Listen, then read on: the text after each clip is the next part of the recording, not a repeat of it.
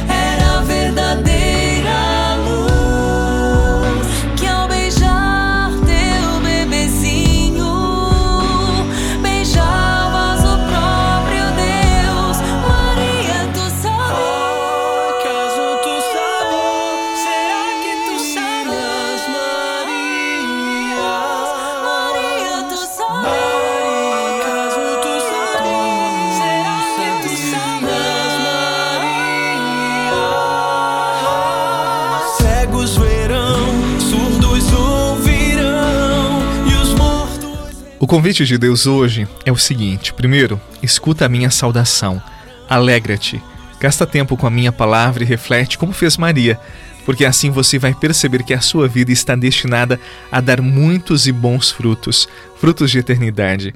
Nossa vida está destinada a gerar a boa nova para nós mesmos e para a vida daqueles que nos cercam. E aí, entrando neste diálogo com Deus, você pode perguntar para Ele como fez Maria: como vai acontecer isto? Ou como vai acontecer isto na minha vida? A frase de Maria poderia ser bem diferente. Impossível. Eu não convivo com homem algum, impossível. Eu tenho outros planos para minha vida. Mas impossível não fazia parte do vocabulário de Maria. E sabe por quê? Porque ela sabia que não vinha dela, era o querer de Deus. Por isso ela se coloca à disposição do Senhor e diz: Eis aqui a tua serva, que se cumpra, que aconteça. Ela não disse: Eu cumprirei a palavra. Ela tem plena noção de que não se trata de voluntarismo, se trata sim de disponibilidade. E aí mora a grandeza de Maria, deixar Deus agir. Que difícil isto pra gente, não é verdade? Que difícil soltar as coisas que a gente não controla e simplesmente deixar que a palavra de Deus se cumpra na nossa vida. Nós temos que aprender com Maria a confiar mais em Deus. Graças te damos, Nossa Senhora, Virgem Imaculada. Avança como aurora, estrela da manhã, mãe da esperança. Contigo nossa alma engrandece ao Senhor. Contigo nossa alma engrandece ao Senhor. Mãe de Cristo, Senhora da Igreja, Mãe de todos nós, amada e venerada, coroada pelos anjos, essa nossa rainha, esposa do Espírito Santo, somos.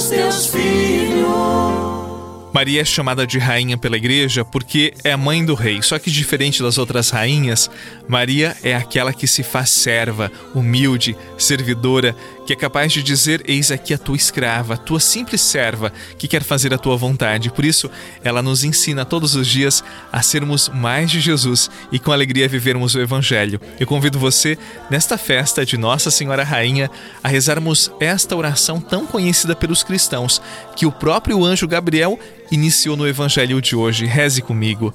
Ave Maria, cheia de graça, o Senhor é convosco. Bendita sois vós entre as mulheres, e bendito é o fruto do vosso ventre, Jesus. Santa Maria, Mãe de Deus, rogai por nós, pecadores, agora e na hora de nossa morte. Amém. Rogai por nós, Santa Mãe de Deus, para que sejamos dignos das promessas de Cristo.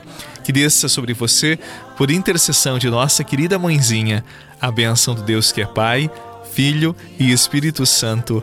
Amém. E até amanhã, se Deus quiser. Maria, é Maria, a mãe amorosa que aos pés da cruz Cristo nos deu. És a mãe, Maria, nossa nosso coração